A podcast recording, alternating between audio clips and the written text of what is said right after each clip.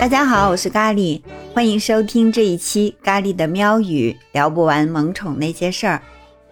今天啊，有一则新闻让咖喱觉得非常的温暖，也特别的开心，就是说在深圳专门建立了宠物的方舱医院，免费托管集中隔离人员的宠物。给他们提供护理、健康检测和医疗保障服务。这些天以来啊，关于疫情期间宠物该如何对待的话题，曾经一度让人真的是压抑的喘不过气来。看到这个新闻啊，咖喱是可以深深的呼出一口气了。作为一个资深宠奴，咖喱做了一期节目，曾经是说到抗疫的猫也坚强，其中讲了两个猫坚强的故事。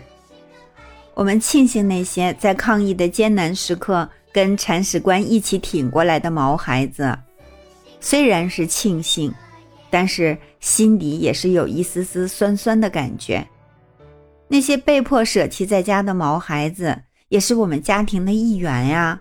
若不是万般无奈，有哪个宠奴又会忍心把毛孩子置之不顾呢？更何况前几天还爆出了一个新闻，在上海。居然有人把主人豢养的柯基当街打死，就连人民网也在前几天的宠物隔离这个话题中表示，即使是感染了新冠的宠物，也并没有把病毒回传给人类。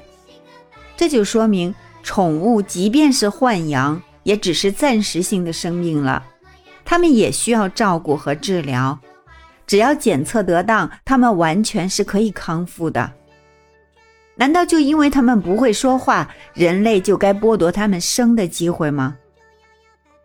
疫情真的像一面照妖镜一样，照出了世间百态。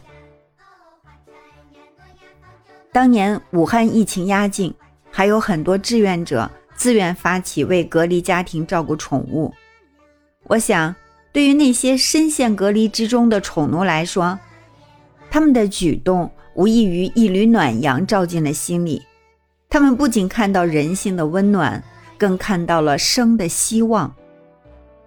让人欣慰的是，如今疫情下，我们应该如何对待宠物，已经成为了一个社会广泛关注的话题。那些无人照顾的宠物该如何安置呢？接触过新冠感染病例的宠物就该安乐死吗？深圳市的做法给大家做出了一个响亮的回答。四月三号，第一个宠物方舱宣告建成，不仅可以免费托管集中隔离人员的宠物，而且毛孩子在那儿还能得到一系列的医疗保障服务。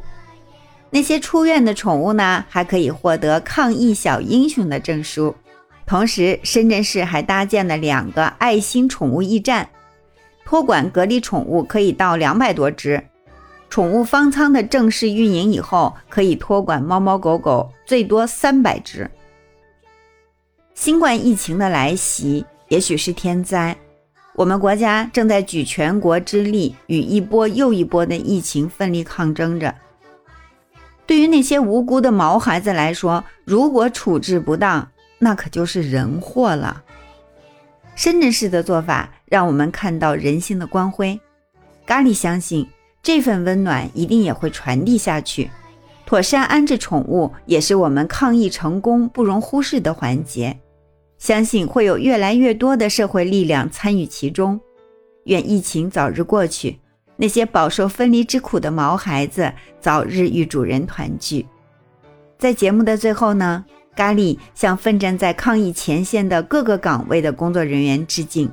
也由衷的感谢那些为了照顾隔离中的毛孩子而默默付出的人们。好了，我们这期节目就到这儿，感谢你的收听，我们下期节目再见。